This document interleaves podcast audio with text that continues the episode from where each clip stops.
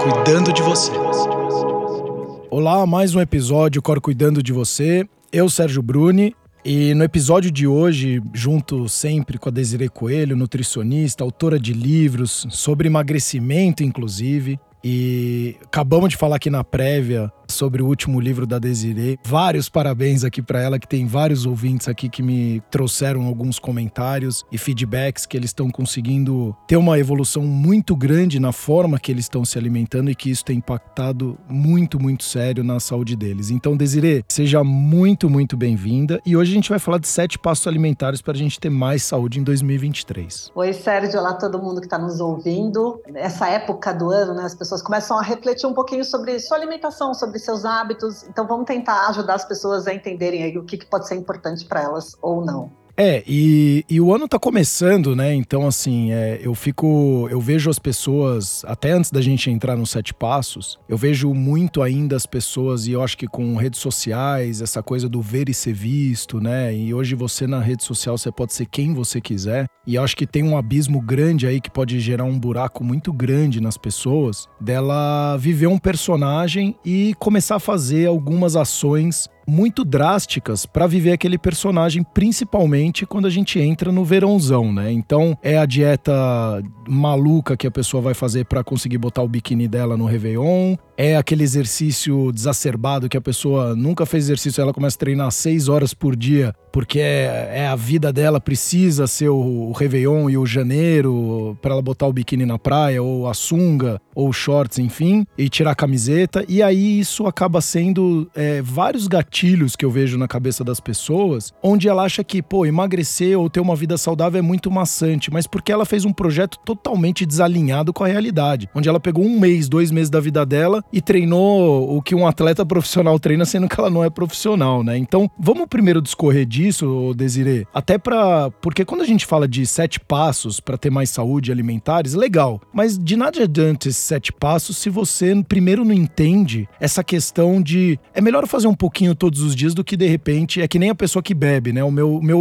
meu urologista sempre falava, é melhor você beber uma cerveja todo dia do que você ir lá na balada depois e tomar oito vodkas com energético e isso vai machucar muito mais o seu corpo. O que você fala também a respeito da alimentação sobre isso? Acho que essa sua colocação inicial foi perfeita. E é muito interessante como as pessoas. E elas fazem exatamente isso que você falou, né? Elas encaram um personagem ali que durante algum tempo, algumas semanas, ou meses, enfim, elas entram numa rotina que não está alinhada com os valores pessoais delas. Eu acho que isso é uma coisa muito importante. Igual, por exemplo, a gente estava falando agora antes de entrar no ar sobre a questão do açúcar. Né? Então, de tirar, as pessoas que tiram açúcar totalmente da alimentação. Isso está alinhado com os meus valores é, pessoais? Por exemplo, tá, eu, eu, entendo, vamos supor, eu entendo que eu consumo em excesso e que eu tenho que reduzir isso drasticamente. Que modo que eu vou chegar lá? Mas uma coisa é, eu preciso reduzir, mas eu preciso é, tirar da minha vida ou eu preciso fazer isso aos poucos? E as pessoas entendem que elas são drásticas, por exemplo, vou, te dar um, vou, te, vou, vou, sair do exemplo da alimentação para mostrar um pouquinho. Vamos supor que você fala assim, Desiree, eu quero fazer um doutorado em física. Aí eu falo, tá bom, Sérgio, é legal. É, o que, que você sabe sobre física? Né? Não, eu aprendi na escola, até que eu sei bastante, fui bem quando eu fui no vestibular, mas eu nunca fiz faculdade de física, nunca fiz o um mestrado. Você vai direto para um doutorado? Você não vai. Mas as pessoas elas querem ter a rotina do atleta. Elas querem fazer esse passo, né, esse salto gigantesco de etapas. Então, é, assim como a gente não faz, né, e a gente entende num processo até de aprendizagem de uma língua estrangeira, Ninguém aqui espera realmente entrar nesses cursos que falam, né, fale em, sei lá, quanto tempo, que acha que realmente vai sair falando perfeitamente. Só que na área da, da nutrição, na área da saúde, as pessoas acham que elas vão fazer grandes guinadas. E não é que. E o grande problema é que existem exemplos de pessoas que de fato conseguem. E aí essas pessoas elas ganham muita notoriedade. Mas por que, elas ganham notoriedade por fazerem guinadas de vida? Porque são coisas raras, assim como ganhar uma medalha olímpica. Então é igual a gente assistindo, né, é, Copa do Mundo. Não, Copa do Mundo nem sei dar muito exemplo, mas assistindo os, os, os medalhistas olímpicos, assisti Nadal lá, né, jogando. É, que a gente gosta de tênis é, muito, então, exato. Que, que o ATP Finals. Não, não, funcionou. é, eu não sei nem quem tá jogando na seleção brasileira direito. Mas vamos lá, o Nadal, né? A gente querer chegar perto, não dá. Então, assim, existem muitas etapas anteriores que a gente entende que a gente teria que preencher. E existem essas pessoas que ganham notoriedade justamente por elas serem raras. Porque se fosse comum, não teria notoriedade nenhum, nenhuma nisso, né? Teria, assim, um mérito, mas não uma notoriedade. Não, e isso não é um desmérito, né, Desiree? Porque, assim, as pessoas falam, se eu não for isso, então eu sou horrível. Você que está escutando, não é um desmérito isso. Se você não é o raro, porque todo mundo acha que você é a última bolacha do pacote. Aqui eu não estou dizendo que você é bom ou ruim. Cada um tem a sua jornada, cada um tem o seu contexto de vida, cada um tem o seu meio social que influencia para mais ou para menos. É. Então, se você tem toda essa vivência, você é difícil, é como a Desiree falou, se você nunca estudou física, como é que você vai ser o próximo astronauta desenvolvedor do foguete que vai revolucionar? Então, também tem que ter um senso de realidade aqui Senão você fica olhando para a vida do avatarzinho ali, falando, porra, eu não sou ninguém porque eu não atinjo esses objetivos. Então calma, tenta entender um pouco mais de contexto, onde você está vivendo, para saber se isso também é factível na sua vida. É um monte de gente assistindo Big Bang Theory, querendo achar que você vai fazer doutorado na MIT. É. E é isso, né? Um monte de gente seguindo a pessoas da área da saúde, nas redes sociais, enfim, e aí acha que já tem o conhecimento suficiente para dar todos os passos. Mas acima de tudo, eu acho que as pessoas, quando elas vão pensar nas suas metas de vida ou nas mudanças que elas querem fazer na sua vida, é entender o quanto isso é alinhado com os seus valores, seus valores familiares, inclusive.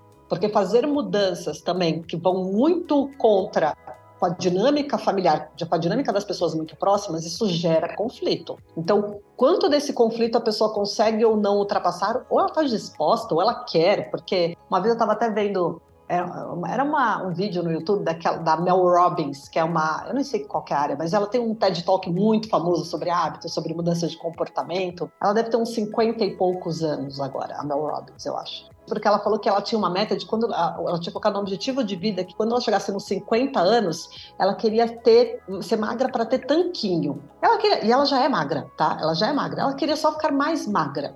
E aí ela começou a entender que ela falou: Meu, ela falou, mas eu gosto de tomar minha taça de vinho no, na sexta-feira à noite com meu marido. Mas eu gosto de sair no fim de semana, ou de vez em quando sair com umas amigas para jantar e comer meu, tomar meu vinho e comer uma sobremesa. Ela fala, então eu percebi que aquela meta que eu estava colocando não era coerente com coisas que são muito importantes para mim. Aí ela mudou a meta de vida dela. Ela falou, aí eu falei, não, eu quero chegar forte. Eu quero fazer X barras quando eu tiver 50 anos. Eu quero conseguir fazer três barras, cinco barras, não sei. Uma, né? Hoje, para mim, sinceramente, conseguir uma só com o peso do corpo, eu não consigo. Mas é isso, ela, ela mudou a meta. Ela falou, e eu percebi que era uma meta muito mais coerente com saúde do que o aspecto que eu estava anterior, que era puramente estético e, e é, superficial. Não, e você trazer isso, Desiree, eu trabalhei isso na terapia, né? Fui atleta profissional, e aí a gente tem aquela cabeça de atleta achando que o nosso corpo vai sempre responder da mesma forma. E quando hoje eu me olho no espelho, eu tenho ali, o homem ele ganha mais barriga embaixo, aqui assim, do umbigo, né? E do. E aqui no. no, no eu chamo de cupim aqui do lado aqui do. do... Não, love handles. É. Alça do amor, que a pessoa tá, pega ali, é o companheiro, a companheira ali e tal. É.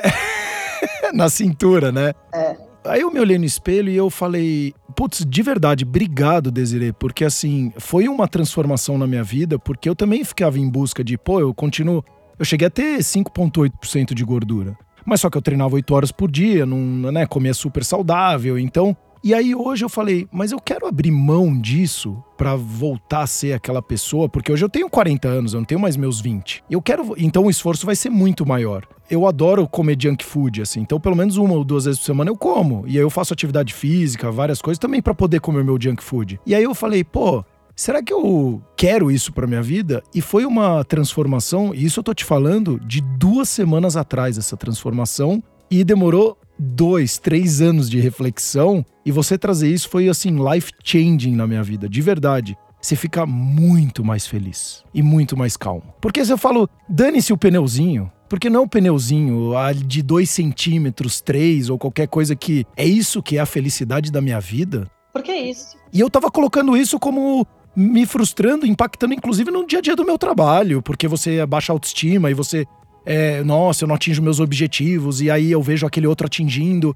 Puta que pariu, o que, que eu tô fazendo comigo? Quem sou eu? E você vai entrando num loop infinito de é desesperador. E essas coisas das metas, né? O do porquê que a gente tem essas metas, o quanto é, elas podem diminuir, né, fazer com que você se sinta diminuído mesmo. Exato. É, é um pouco daquilo que a gente estava falando sobre antes, né, sobre o mérito das coisas. Eu agora semanas atrás eu fiz uma prova de 5 quilômetros de corrida. Eu vi, parabéns, hein? O que eu fiquei super feliz. Porque fazia 10 anos que eu não fazia uma prova de corrida, a última tinha sido em 2012, que eu tinha feito a volta da Pampulha. E eu tive uma lesão no joelho desde então. Que aí eu não tratava com saudade para corrida, enfim. Então eu voltei a fazer fisioterapia um ano e meio atrás, fazendo fortalecimento, aquela coisa de lesão crônica, e aí eu consegui correr os 5 km bem, sem dor, mas eu corri devagar. Eu sou lenta correndo. E aí eu tenho um amigo meu falou: ah, em quanto tempo? Eu fiz em 37, que é devagar. Ele falou: Nossa, mas você foi andando? Não, mas foi bem. Aí, como é um amigo de mais de 20 anos, eu fiz aquela coisa que amigos de mais de 20 anos fazem, dei uma leve, leve xingada nele.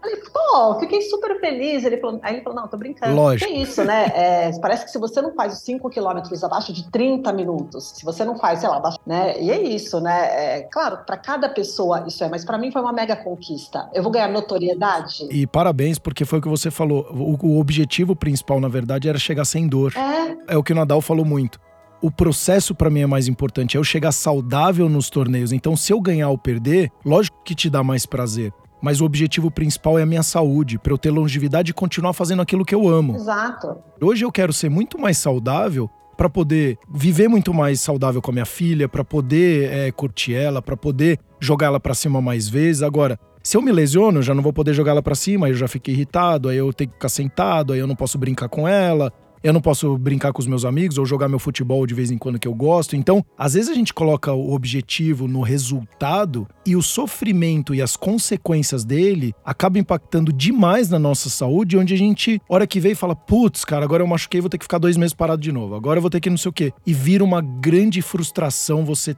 tentar ser uma pessoa saudável, mas na verdade você não tá tentando ser saudável. Você está destruindo o seu corpo. Eu acho que é um pouco, né, discutir aqui a diferença entre aquilo que eu falei logo no começo, que a diferença entre você ter um mérito por a sua meta, por, né, entender o seu e você dar o valor para aquilo, aquilo a partir de você, você entender o valor que aquilo teve para você, ou você querer ganhar notoriedade por aquilo. Quero postar no Garmin, no como é que chama aquele outro aplicativo que as pessoas se consideram? É, Strava. Strava, que as pessoas vejam o quanto meu tempo é bom, né? Você quer ganhar notoriedade por aquilo. E aí são coisas que, enfim, vão indo além. Então vamos lá. Número um, faça as pazes e entenda ou respeite o seu corpo.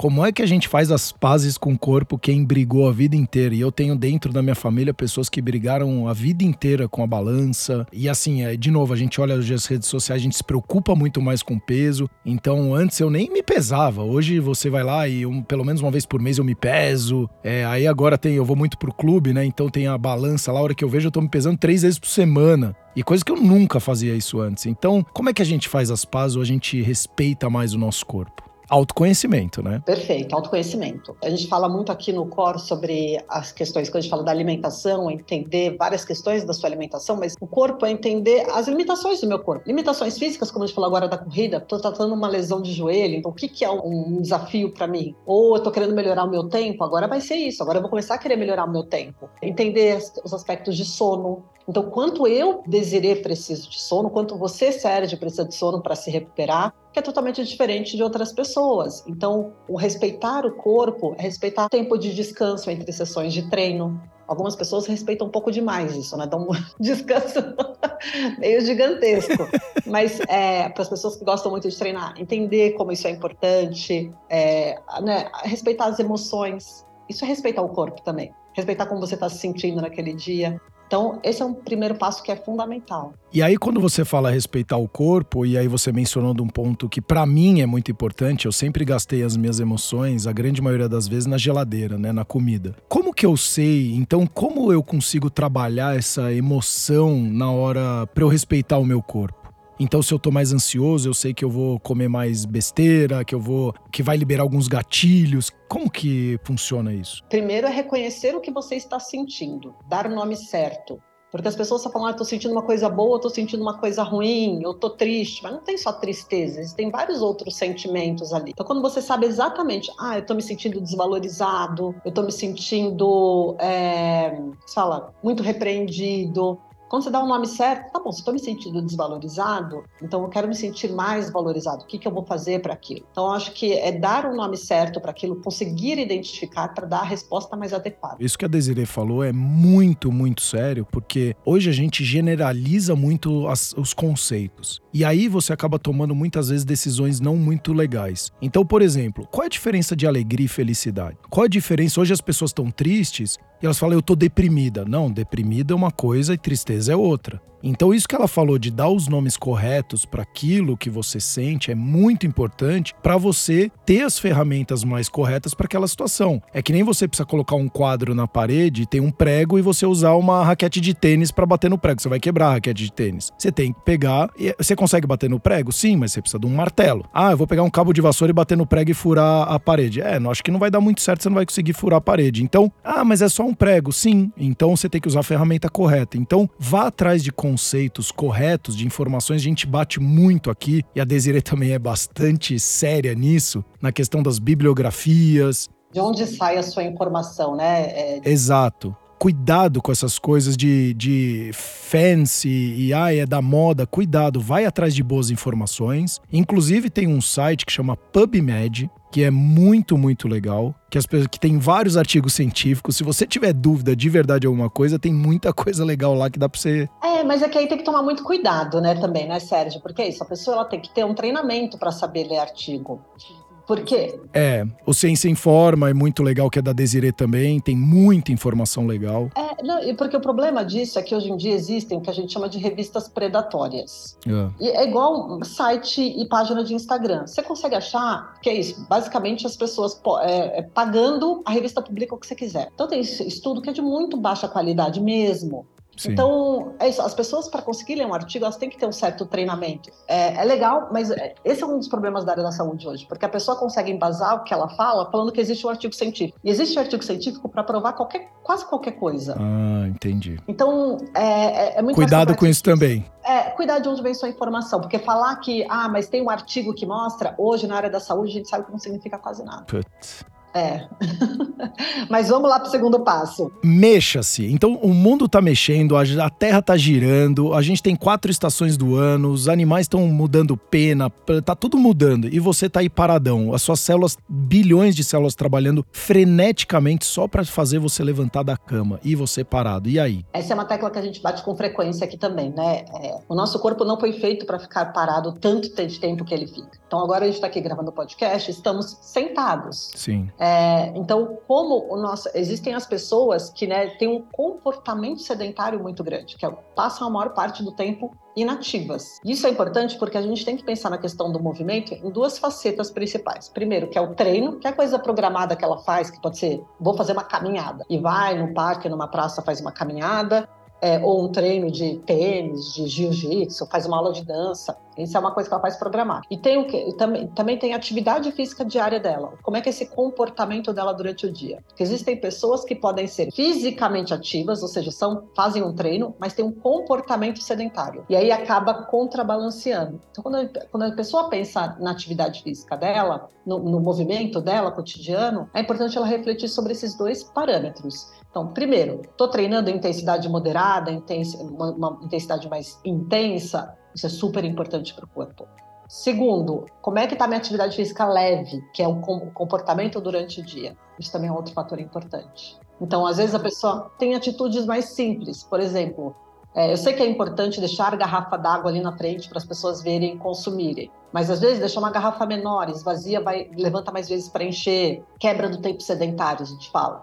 Vai falar no telefone, fala no telefone andando né, em casa mesmo, volta da mesa, no escritório, onde estiver. Tem muitas, muitos pacientes, por exemplo, que hoje essa coisa de reunião de empresa, juro que eu, como nunca trabalhei em empresa, eu não consigo entender. E eu, eu sei que tem reunião que as pessoas só escutam, elas não vão falar nada. E eu, eu oriento os pacientes, falei, então vai, você tem uma bicicleta em casa? Escuta da bicicleta, ou vai da esteira, ou vai assistir um seriado, põe a bicicleta, quem tem, né, falo, esteira e bicicleta em casa fica o cabide mais caro da casa, né, porque as pessoas não usam. Então vai ali, assiste, mesmo que seja devagar, entendeu? Não precisa fazer uma corrida, mesmo que seja uma caminhada leve. Isso é super importante para o corpo. E aí o terceiro a gente fala fome e vontade de comer. E aí, qual a diferença de fome e vontade de comer? pessoas confundem muito, né? Mas a fome física é um sinal do corpo de que ele precisa de nutrientes, precisa de energia, precisa de algum nutriente específico. Então a gente fala que a fome, dificilmente uma pessoa que está de fato com fome, ela vai abrir a geladeira ou vai chegar num restaurante e falar, ah, nada aqui me apetece. Porque ela está com fome, ela vai comer, mesmo que seja uma coisa que ela não liga muito. É, já a vontade, ela aquela coisa de, nossa, que que, a pessoa fica abrindo a geladeira e fala, o que, que tem aqui? Né? Aí ela vai, fecha, ou abre de novo. Então, é, a fome física, a gente fala que é do pescoço para baixo, né? Então, seu corpo te dá algum sinal de que ele precisa de comida. Algumas pessoas sentem bem estomacal, então estômago, estômago vazio, às vezes estômago roncando.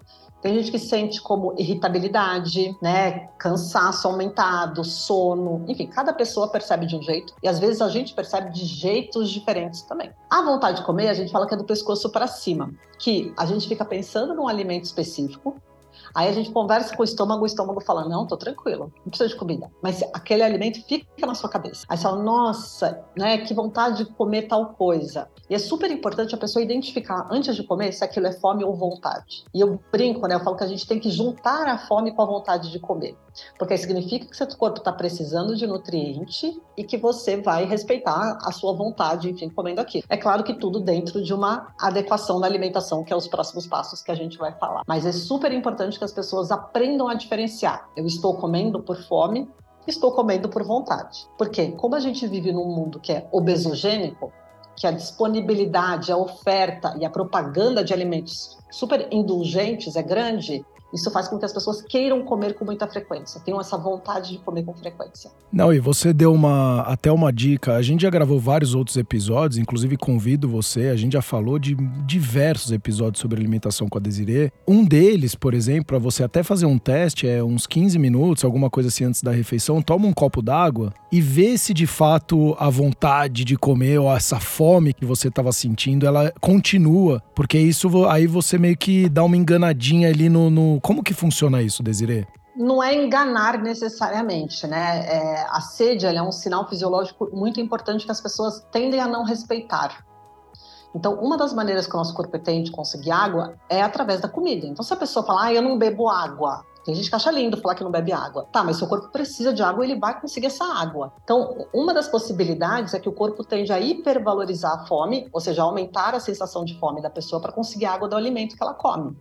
Então a pessoa come mais. Então beber água antes da refeição faz com que você consiga distinguir melhor a sede da fome. Então, esse é um dos mecanismos. E chegando mais hidratado, irritabilidade tende a diminuir, a sua percepção também tende a melhorar. Então, a gente fica mais é, sensível ali a esses sinais. Quarto passo: alimentação ela é uma fonte de prazer e não de culpa. Isso aqui deve ser difícil, hein? É, ainda mais com essa mentalidade de dieta que a gente vive. Né? Então, tudo Sim é, hoje em dia é muito, quando a gente fala de comida, é tudo muito embutido de culpa. Sim. Tem até um pesquisador, que eu não vou lembrar o nome dele, mas que ele fala que hoje em dia, quando a gente vê a pessoa falando de culpa, de pecado, a gente sabe que eles estão falando de comida e não de sexo. É que antigamente era o contrário, né? Então, é, e hoje em dia é, é isso, a pessoa fala, nossa, ah, errei, né, pequei. Na clínica é muito comum as pessoas falarem isso. Então, nossa, eu errei, o que, que você fez? Comi um chocolatinho, sei lá, pequeno nossa, mas isso é errar, né? Então é isso. As pessoas elas estão tão com uma, uma ideia de que comer saudável é tão uma alimentação tão restrita que a história do, da, do legume, salada, do frango grelhado com a batata doce e, e, elas acham que qualquer coisa fora disso, que comer um arroz, feijão no almoço já é comer errado. Pelo amor de Deus, né? O errado é comer todo dia batata doce, frango, legume salada. Essa é uma alimentação que provavelmente é uma alimentação doentia por vários aspectos, emocionais e fisiológicos. Então, é, é, entender que sim, a gente tem, nós somos seres hedônicos, né, Sérgio? O prazer guia muito dos nossos comportamentos ou todos os nossos comportamentos. Então, a alimentação tem sim que ser uma fonte de prazer. Agora, cada pessoa tem que entender o que, como é que ela tira esse prazer da alimentação da melhor maneira. Então, para algumas pessoas é ter uma coisa crocante, para algumas coisas é ser bem quente o alimento, para outras pessoas é ser frio, para outras pessoas é, é, terminar a refeiçãozinha com, com um cafezinho doce. Enfim, é achar dentro de um contexto de saudabilidade o que faz sentido para a pessoa. Não, e a gente está nessa vida aqui também para ter momentos agradáveis, né? Não digo que. Hoje a gente está vivendo uma, uma geração muito da dopamina, né? Então é, é é a pornografia exacerbada, é, é a droga, é, é, o scrollar no Instagram. Então você tem que sentir esse prazer incessante o tempo inteiro. Cuidado com isso, é porque isso pode virar uma grande armadilha aí para você também, visto que é, a gente que é esse quinto passo agora, que é você voltar para o bar, go to the basics, né? Vamos voltar para o simples. Continuamos sendo seres humanos, não somos robôs, não somos máquinas ainda. Espero não sermos num longuíssimo tempo desse, dessa humanidade aqui. Na nossa geração, nem na próxima, nem na próxima. É, com certeza. Espero que eu e minha filha e meus netos, que eu acredito que é o que eu vou conseguir ver, não se tornem robôs. Então, assim, volta pro básico. Coma, coma comidas in natura, que é agora é isso. Coma simples, é o quinto passo. O que, que é comer simples? E outra, só fazer um parênteses.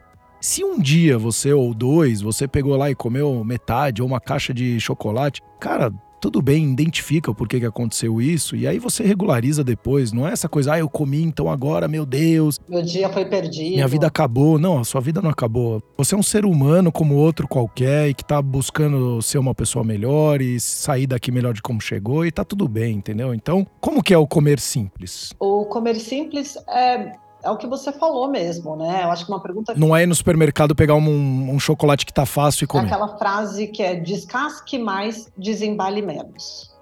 É, é claro que isso serve para a parte dos, dos, dos, vegetais, né? Mas é, uma, é um conceito importante. Outra coisa que pode ajudar é a maior parte da coisa, das coisas que você come, elas têm que ser compradas numa feira. Legal. Se você for pensar, o que, que, né, o que, que tem na feira?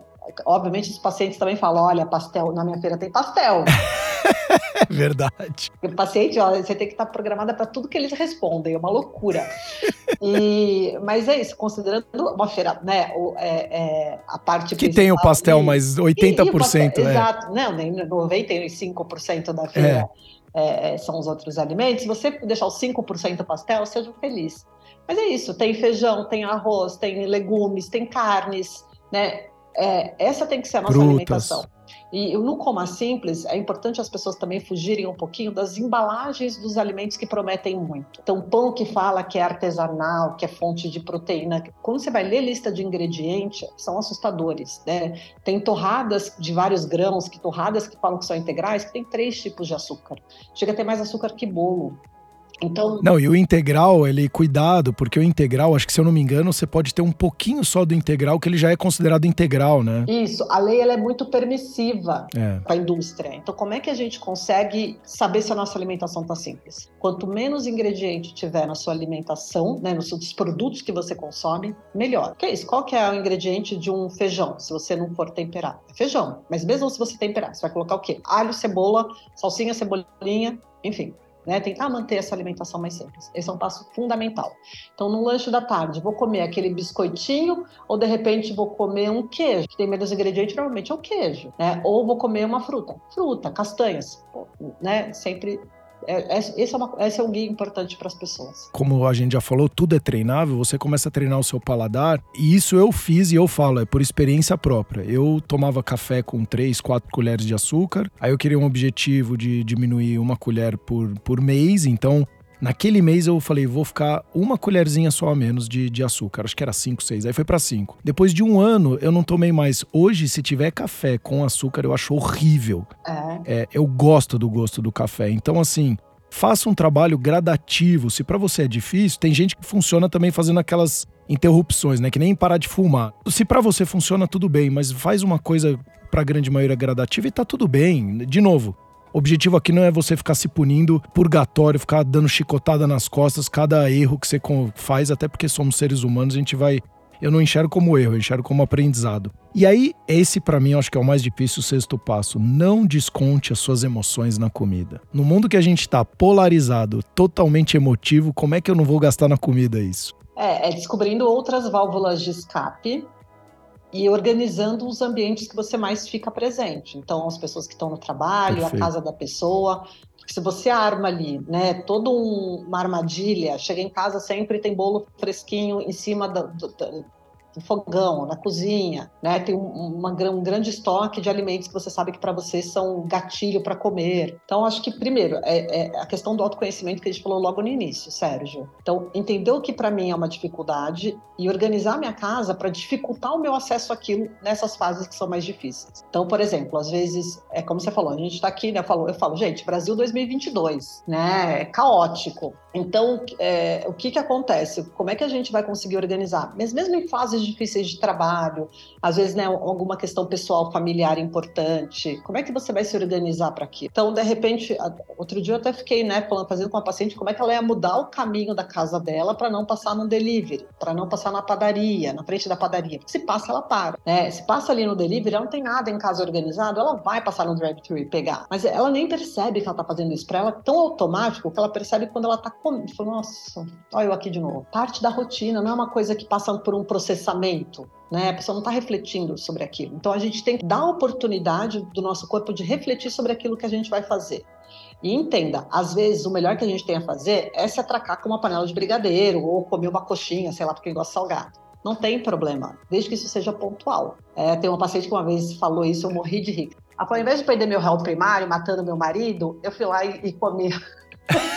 Aí eu falei, ótima escolha, né? Foi uma ótima escolha, mas brincadeiras à parte, eu acho que é isso. Às vezes a nossa melhor resposta vai ser fazer, mas desde que seja pontual, uma exceção, tá tudo bem. É, o que a pessoa tem que entender, o que, o que traz prejuízo para a vida dela é o que ela faz com frequência. Então, tem, tem muito paciente, não é pouco não, que vai de carro ou Uber para o trabalho, no carro, saindo do trabalho, já pede o delivery para chegar Meu junto Deus. com ele. Então, é isso, a pessoa não tem nada em casa, né? Nada ali. Então, como é que ela consegue se reorganizar? É identificando quais são as questões e a partir daí traçando estratégia. E aí, a última é assumir o controle. Assumir o controle e apreciar suas conquistas apreciar as conquistas. Isso é, isso é muito difícil, ainda mais numa cultura, e aí eu vou falar para quem tá nos escutando aqui, aí eu falo até como ex-atleta, ficava muito claro que no Brasil, grande parte dos meus treinadores, eles falavam assim: Sérgio, qual é o seu pior golpe? Eu falava, ah, meu backhand. Então vamos treinar incessantemente o seu backhand pra gente fazer ele ficar bom. Aí eu fui treinar na Argentina. Aí a primeira pergunta do treinador: qual é o seu melhor golpe? É esse. Então vamos treinar para ser o seu ganha-pão e vamos treinar os pontos fracos também. Aí eu fui para os Estados Unidos. Mesma coisa. Qual é o seu ponto forte? Então, isso faz já o mindset mudar para você sempre buscar essas conquistas, olhando sempre para um lado muito mais interessante do que o outro que você fala, hum, não tá legal, não tá legal. Então, eu já vejo no Brasil, e aí é, é, não vou entrar no mérito, mas a gente vê no futebol, no esporte, na política, a gente fica reclamando o tempo inteiro, né? Então, esse não tá bom, esse não tá bom, esse não tá bom, esse não tá bom, nunca tá bom. E aí a gente esquece de comemorar essas pequenas conquistas, que são muito importantes, inclusive são as pequenas conquistas que fazem o processo ou o resultado ser mais sustentável, né? Porque se você não comemorar, se você só comemorar quando você chegar a um milhão de seguidores e, e aí você não. O, se você não teve o primeiro, o segundo, o terceiro, o centésimo, você não vai ter um milhão. Então eles também são muito importantes. É que nem você fazer um quebra-cabeça. Se você não colocar a primeira peça, a segunda peça, a terceira peça, você nunca vai terminar o quebra-cabeça. Eu depois comecei até construir Legos. Se você não monta peça por peça, você nunca vai terminar a obra. Então, ela é fundamental para você ter a obra como um todo. Então, isso que você trouxe, Desirê, de novo, muito, muito obrigado. Eu também esqueço, e na loucura do dia a dia, e de novo, olhando a vida muito dos outros, a gente esquece de comemorar as nossas pequenas conquistas, né? que não são pequenas. Não são pequenas. É, e eu acho que, e volto novamente, né, sem querer ser repetitiva, mas já sendo, a história da notoriedade do mérito. É entender, poxa, né, olha de onde eu saí, é sempre a pessoa olhar para trás, né? Olha de onde eu saí e como estou hoje. É. Então, vou dar um exemplo da prática clínica. As pacientes falam, ah, exagerei esse fim de semana. Poxa, né? Exagerar no fim de semana, ainda mais agora, com Copa do Mundo, festas, confraternizações. É normal exagerar. Mas aí eu passo, né? A pergunta que eu faço com frequência é: tá, mas comparado ao jeito que você se comportou agora, com como você fazia meses atrás antes do acompanhamento nutricional. Mudou? As pessoas falam, nossa, não como nem metade do que eu como, comia antes. Aqui antes era muito exagerado. Hoje é exagero, só que eu consigo perceber antes, eu consigo me organizar melhor. Então é isso, né? Já teve uma evolução. Mas a pessoa sempre olha o que está faltando. Isso até é um traço evolutivo da espécie humana, né? É de fixar sempre no que tem a melhorar. E é normal. Hum. É, é, é gostar, gostar mais, não, é ficar mais vidrado em notícias ruins, enfim. Mas eu acho que é importante a pessoa olhar para trás, né? O que, que eu já evolui? Poxa, quando eu, tinha, tinha época que eu corria um quilômetro e meu joelho doía. Então eu consegui correr cinco sem doer, terminei bem acelerando. Ótimo, né? Então agora quais são os próximos passos? É legal também a gente ter metas, mas apreciar o que foi conquistado. Isso é a coisa mais importante. Por isso que eu acho que é muito importante você agradecer aquilo que você tem, não reclamar do que não tem. E isso que a Desiree falou da corrida dela é fundamental.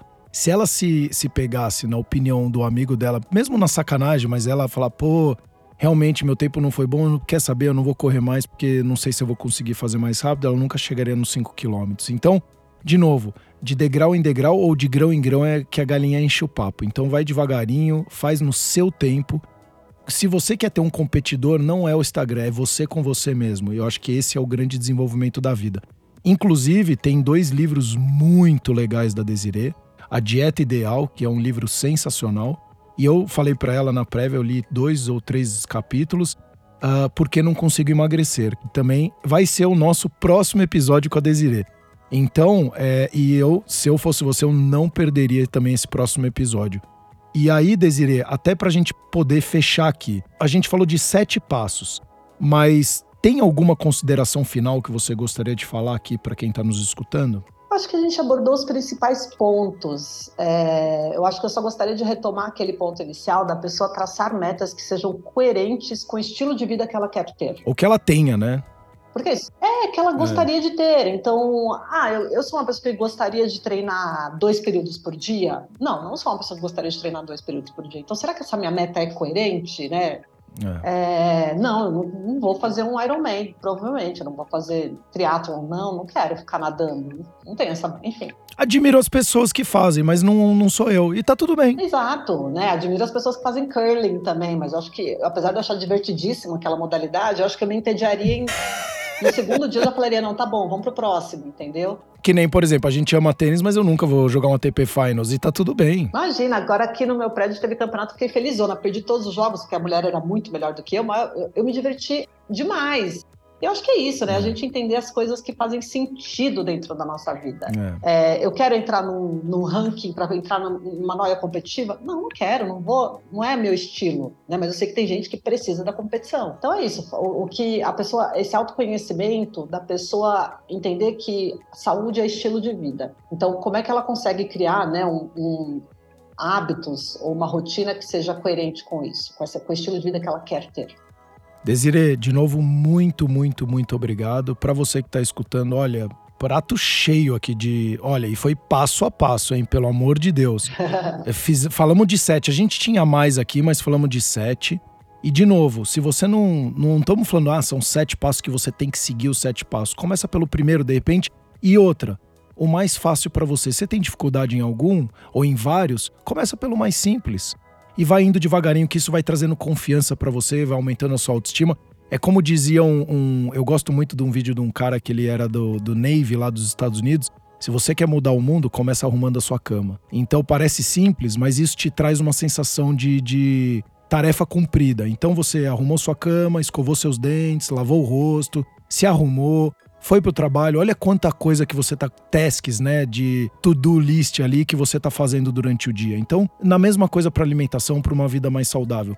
Se você nunca foi um maratonista, você não vai ser amanhã. Então, assim, você pode com certeza se machucar. Então, vai fazendo uma coisa gradativa que seja bom para você, que você enxergue, como a Desiree falou, acho que é o ponto principal quais são os seus valores. Eu acho que isso traz uma coisa que é, você vai conseguir fazer uma transformação e sendo muito mais sustentável. Como a própria Desiree já falou em outros episódios aqui, o mal da humanidade, que eu acho que é o nosso primeiro episódio, são as dietas restritivas. Depois de cinco anos, as pessoas tendem a voltar para o mesmo peso ou muitas vezes ficar até pior. Então, cuidado com essas coisas e sempre vá atrás de boas informações, porque com boas informações a sua tomada de decisão tende a ser melhor. Desiree, de novo, muito obrigado e até os próximos próximos episódios, o Cor cuidando de você.